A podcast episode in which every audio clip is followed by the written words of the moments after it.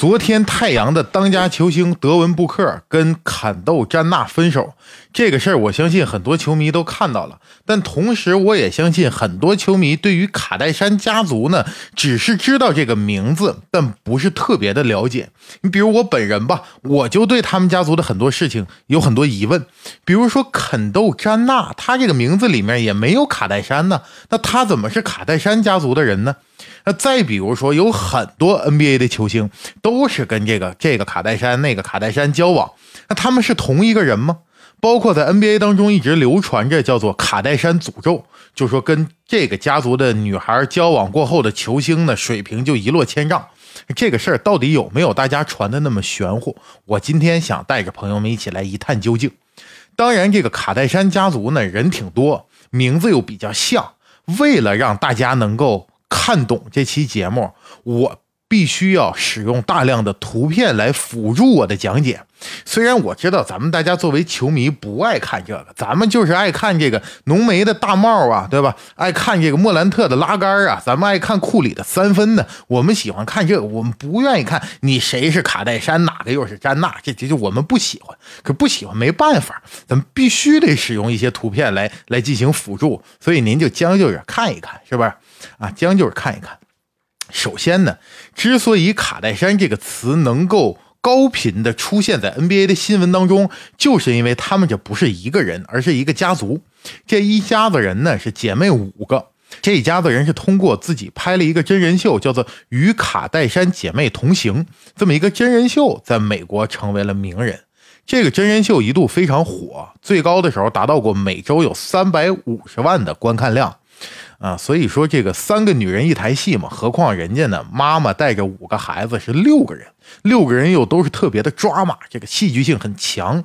那这样他们就成为了美国所谓的名人。成为了名人之后，他也利用自己的名气，他们发展了像卖这个香水啊，呃，卖这个时装呀，啊，包括涉猎到音乐的领域，还有出书等等。所以这一家子人在二零一一年的时候，他们家族的收入能够达到六千五百万美金，就是放在今年，这个收入也比任何一个 NBA 的球星的年薪要高，是不是？所以其实人家也是一个很传奇的家族。那这个家族的故事，我们要从哪儿讲起呢？还得是从他们这个母亲克里斯詹娜讲起。克里斯詹娜的第一任丈夫叫做罗伯特卡戴珊。这罗伯特卡戴珊呢，是一名律师。在一九九四年那届美国举办的世界杯的时候，在美国本土发生了一个事件，比世界杯收到的关注还要高，那就是当时这个运动明星啊，O.J. 辛普森杀人案。这个案件后来也被改编成了一个美剧，叫做《美国罪案故事》。感兴趣的朋友可以去看一看。当时无论是在社会舆论还是在司法的这个判断里面，大家都认为辛普森应该是有罪的。可是辛普森呢，凭借自己这有钱呐，他请到了这个整个美国最好的、最顶尖的律师，组成了一个当时叫做“律师梦之队”，啊，帮他真的是把这个官司给打赢了。最后当时呢，就是判他无罪了。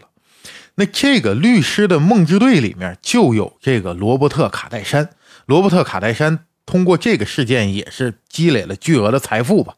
呃，罗伯特卡戴珊跟克里斯詹娜两个人呢有四个孩子，三个女儿一个儿子。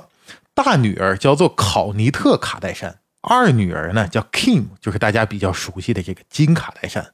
三女儿叫 Chloe，虽然这个翻译呢叫科勒卡戴珊，反正我认为叫克洛伊卡戴珊也差不多吧。儿子是叫做小罗伯特卡戴珊，跟父亲一样，罗伯特卡戴珊 Junior。在这四个孩子当中，这儿子呢算是最消停的了，也没什么事儿。重点咱们就还是说这三个女儿。后来父母啊是离了婚，这克里斯詹娜就找到了自己的第二任丈夫。她第二任丈夫叫做布鲁斯·詹娜，是美国一个著名的十项全能运动员，并且在一九七六年那个蒙特利尔的奥运会上，人家拿过金牌，就是非常出众的一位运动选手。退役之后啊，这个布鲁斯·詹娜也担任了体育解说的工作，所以说跟体育界是有一定渊源的。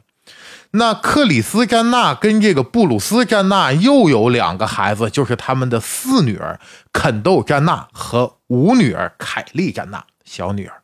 所以至此呢，整个卡戴珊家族的这五个女儿首发五虎，这阵容就组成了。那坐镇这个阵容的主帅就是他们的母亲克里斯詹娜。在他们母亲的带领下，这五个孩子都成为了在美国比较有名气的人，也都发展了自己的事业。其中这个大姐姐，咱们先来说大姐姐啊，大姐姐比较低调，她没有什么跟 NBA 球员交往的经历，所以在此我们就不详尽的展开来讲了。之后咱们来说说这个二姐姐，也是在咱们中国球迷的这个圈子里面名气比较大的一个人，叫 Kim 金卡戴珊。早年的时候，这金卡戴珊她是跟着这个希尔顿集团的千金，叫帕里斯希尔顿，跟着这个帕里斯希尔顿混的，就是他身边的一个小跟班那慢慢的，在这个交际圈当中呢，他也有了自己的一些人脉和资源，他这个情感经历也慢慢的就丰富起来。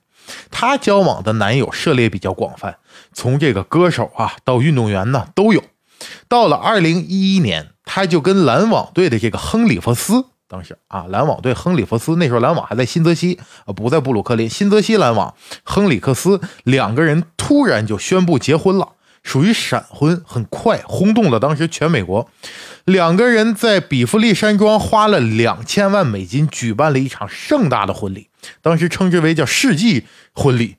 那比较讽刺的是，这段婚礼仅仅持续了七十二天，两个人就宣告要分开。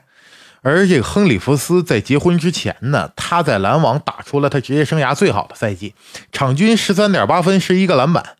可是这个婚姻这段关系结束之后，到了二二到二三赛季，那或许是受这段情感波折的影响，他这表现就开始急剧下滑，一下下降到了五点八分，五点六个篮板。这一触底呢，再也就没有反弹回来。而金卡戴珊和这位球员离婚之后，下一个对象就是坎爷。那再之后也没有和其他 NBA 球员有过更多的纠葛了。跟坎爷的故事也就一直到现在，大家也比较熟悉了。接下来咱们再说说这个三姐克洛伊卡戴珊，她跟这个 NBA 球员之间的关系就要比二姐要更多了。她第一个交往的 NBA 球员男友叫做拉沙德麦肯茨。就是零五年在十四顺位被森林狼选中的这麦肯茨，大学时期他跟其他几位球员被称为呃北卡四少嘛，呃零七到零八赛季三年级的麦肯茨迎来了自己比较高光的那个赛季，成为了森林狼的一个新星，场均能够拿到十四点九分。投篮命中率也来到了百分之四十五点三，三分球命中率超过了百分之四十，当时表现比较抢眼。可接下来这休赛期的夏天，麦肯茨是没能过得了美人关，他和科勒卡戴珊就高调的宣布了他们两个人的这段恋情。可是这段恋情其实持续的时间不长，可以说是无疾而终吧。很快这个事儿就过去了。而下一个他们这个三姐盯上的目标，就是当时在湖人打得非常不错的这个奥多姆。奥多姆在零九年和三姐结婚了。结婚之后，奥多姆在赛场上的表现可以说是急速的衰落。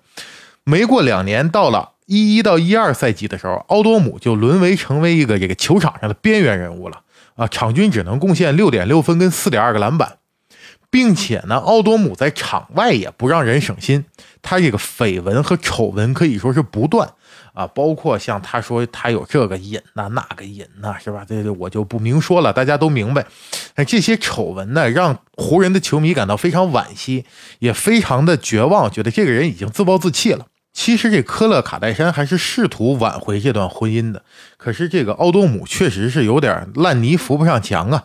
到了一六年，奥多姆原本已经是受到重创，生命都受到危险的这么一次大的劫难过后，他还是没有痛改前非，又是回到了毒品和酒精的这个这个困扰里，这就让他这三姐彻底失望了。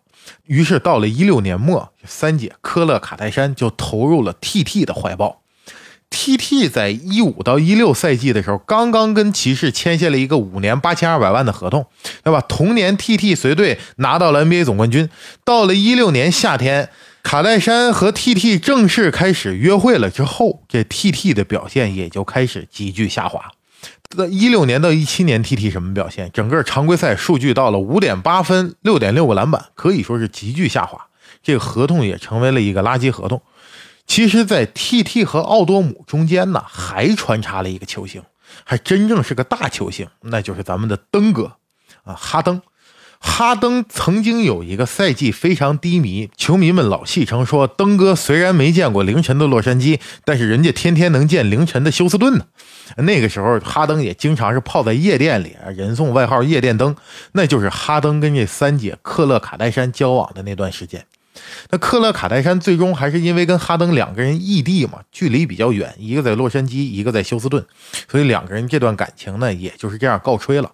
在离开了卡戴珊之后，哈登的状态突然就回暖了，就大爆发了，打出了自己职业生涯最好的那段时间，这也就有了球迷口中所谓的是叫离开卡戴珊，哈登赛乔丹，是吧？嗯，那最终这个三姐始终是跟这个 T T 两个人是剪不断理还乱，他们两个人一直处在这样情感的纠葛里。那说完了三姐，咱们来说说这个四姐。四姐可以说是真正的 NBA 的球员杀手了。前两天呢，正好赶上我看了一个榜单。这榜单评的是什么呢？评的是在美国本土的这些女孩，并且是平时不看篮球的这些女孩，让他们看 NBA 所有球员的这个长相。咱们抛开球技和在场上的这种魅力，咱们就单看脸，让你们评十个认为最帅的男人。其中这个榜单上球员超过一半都跟这个四姐，也就是肯豆詹娜有过交往的这个过程。那原因其实也比较好理解，因为这四姐从外形上来说呢，她比较符合大众的这个审美，也是整个卡戴珊家族五个姐妹当中啊唯一一个被维密正式签约的这个维密秀的模特。早年间呢，他其实是跟一些歌手有过一些恋情的绯闻，包括像年轻时候的这个贾斯汀比伯。后来人家离开了音乐圈，转身投入了体育圈，这可就一发不可收拾了。那接下来我们按时间顺序好好说一说，分别有哪些球员跟这个四姐有过交往的过程啊？第一位出场的球员钱德勒·帕森斯，这个球这个球员，如果您有一些印象的，很多球迷对他还是出于因为他长得帅，你长相特别的英俊，被中国球迷称为这个怕帅。帕帅那个长相的特点就有点美国比较喜欢的牛仔风。那他当时是在小牛队，呃，二十二岁之前就打出了非常漂亮的数据，场均可以交出十六点六分啊，五点几个篮板，四点几个助攻，呃，投篮命中率跟三分命中率都能达到一个不错的水平。那在那个时间点内，其实很多人认为他未来绝对是明星、全明星级别的球员。因为这样的表现，小牛队也为他奉上了一个三年四千五百万的合同。但是后来，这帕森斯的表现就没有达到球队的预期。在小牛的这个期间呢，他又遭遇了膝盖的伤病。到了一六年的时候，灰熊又豪赌了一把，为给帕森斯开出了一个四年九千四百万的合同，直到他退役。这后来也被证明了，这份合同绝对是纯纯垃圾合同了。那他职业生涯的转折点就是二零一四年的夏天。因为二零一四年的夏天，他开始跟这个肯豆詹娜开始约会了。那他们两个一开始约会，他的这个状态就出现了转折，这也让很多球迷就开始猜测说有这卡戴珊诅咒嘛。说完了帕森斯，咱们来说说第二位出场的球员啊，就是拉塞尔，不是拉塞尔·韦斯布鲁克啊，水拉啊，这水拉呢，他们两个人在外界看来是非常的暧昧。可是人家双方呢没有正式承认过这段关系，就相当于是一个饮水机球员，都没有进入这个轮换阵容，就是在场边坐着过，最终能不能上场也没定，这事儿就这么过去了，算是一个小插曲。那第三位出场的球员就可以说是一个正式的替补了啊，就是乔丹·克拉克森。乔丹·克拉克森在整个肯豆·詹纳的 NBA 阵容当中，可以算是呃加入过常规轮换的。那个时候他还在湖人，可是他也没有得到充分的上场时间，充其量就是正常的这么一个轮换。到了一八年上场的第四位球员才是真正的主力球员，那就是格里芬。这段感情啊，詹娜和格里芬还是比较认真的，两个人是想好好谈的。可是无奈呢，格里芬随着年龄的上涨，状态也有所下滑，不再能飞天遁地，所以四姐就决定啊，给一些新人机会，觉得这老将未来还是很难真正打出成绩。那么第五位出场的，就是一位当时非常火爆的当红炸子鸡新人本西蒙斯。作为 NBA 的状元，七六人当时的希望所寄托的人，本西蒙斯就正式成为了肯豆·詹娜的男友。可是本西蒙斯在赛场上，他有很多心理的问题，他很难真正的扛着球队打一些硬仗。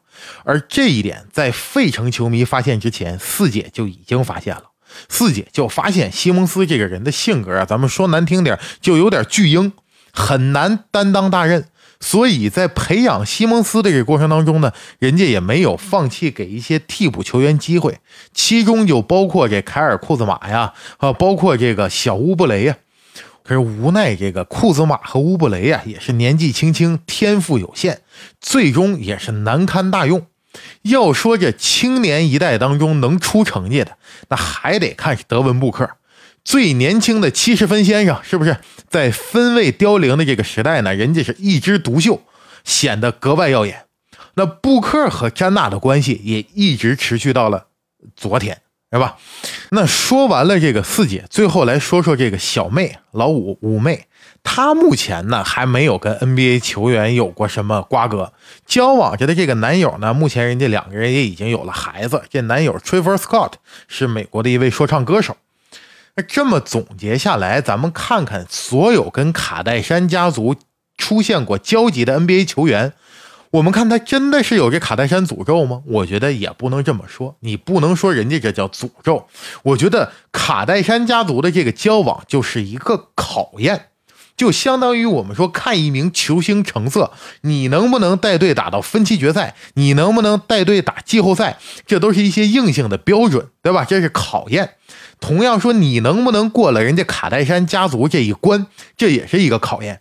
你要过得了这一关，就证明你能够完成蜕变，成为真正的球星，鲤鱼跃龙门。比如说登哥，登哥过了这一关了，对吧？人家登哥打出了 MVP 级别的表现啊，包括像库兹马、像乌布雷也过得都还不错。现在这表现的不也是可圈可点吗？那布克作为新一代分位当中的这个。代表人物，他能不能过得了这一关，让我们拭目以待吧。看看这布克到底是就此就急剧的下滑，还是人家一下能够接了登哥的班，成为新一代当中 MVP 级别的控卫。那在这期节目的最后呢，我想跟大家来聊一聊，就是把所有跟卡戴珊家族的人交往过的球星，咱们组成一个球队的话，这支球队在当今的 NBA 当中能不能夺冠？我个人觉得是没啥问题。当然，这个话题前两年也有一些人讨论过，有些球迷朋友聊过。但那个时候啊，阵容当中还是比较缺乏这个领军人物。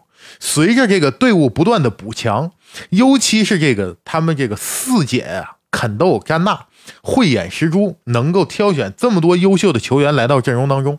所以说，我认为在这里边，如果咱们挑出一个十二人的名单，还是非常有希望夺冠的。阵容合理，并且有深度。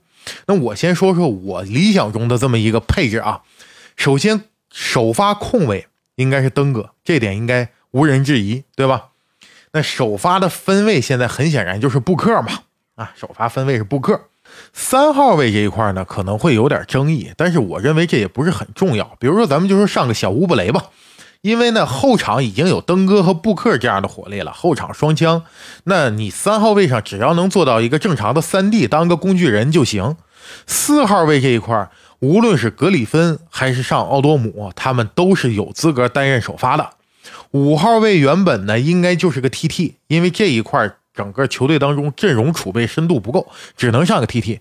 可是现在随着西蒙斯到篮网能够打五了，这个小球时代，如果我们把西蒙斯摆在五，我认为这套首发阵容也是可以的。要速度有速度，要高度也有高度，能够打反手反击，也不怕跟你落阵地战。所以这个首发应该是在任何球队面前都不怵的。那替补席上，咱们还坐着这个乔丹·克拉克森。原本人就是替补匪徒，现在到了爵士也打出了一个当家球星的感觉来。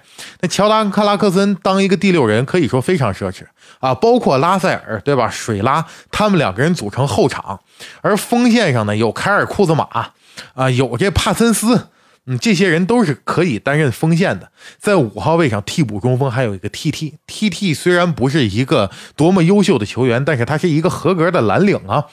哪怕就说五上五下这么轮换，现在这一套阵容都是可以在 NBA 当中争争冠的。这就是我心目当中的卡戴珊梦之队。我认为这个队伍如果真的能够组建起来，那打球可以说是非常好看的。那当然了，这个话题也是非常具有趣味性啊！我也想听听咱们球迷朋友怎么看。如果让你们来排所有跟卡戴珊的女孩们交往过的 NBA 球员组成的球队，你想要摆出一套什么样的阵容？那在你的心目当中，他们能够在今年夺得 NBA 的冠军吗？我也希望这个话题呢，朋友们可以把自己的观点和看法留在评论区，我们一起来探讨一下。那今天关于给大家介绍卡戴珊家族和 NBA 球员之间这些故事的内容，就是以上这些。今天就跟大家聊到这儿。如果对这期话题您认为说的还不错，请别忘了一键三连支持一下。那下期节目我们不见不散。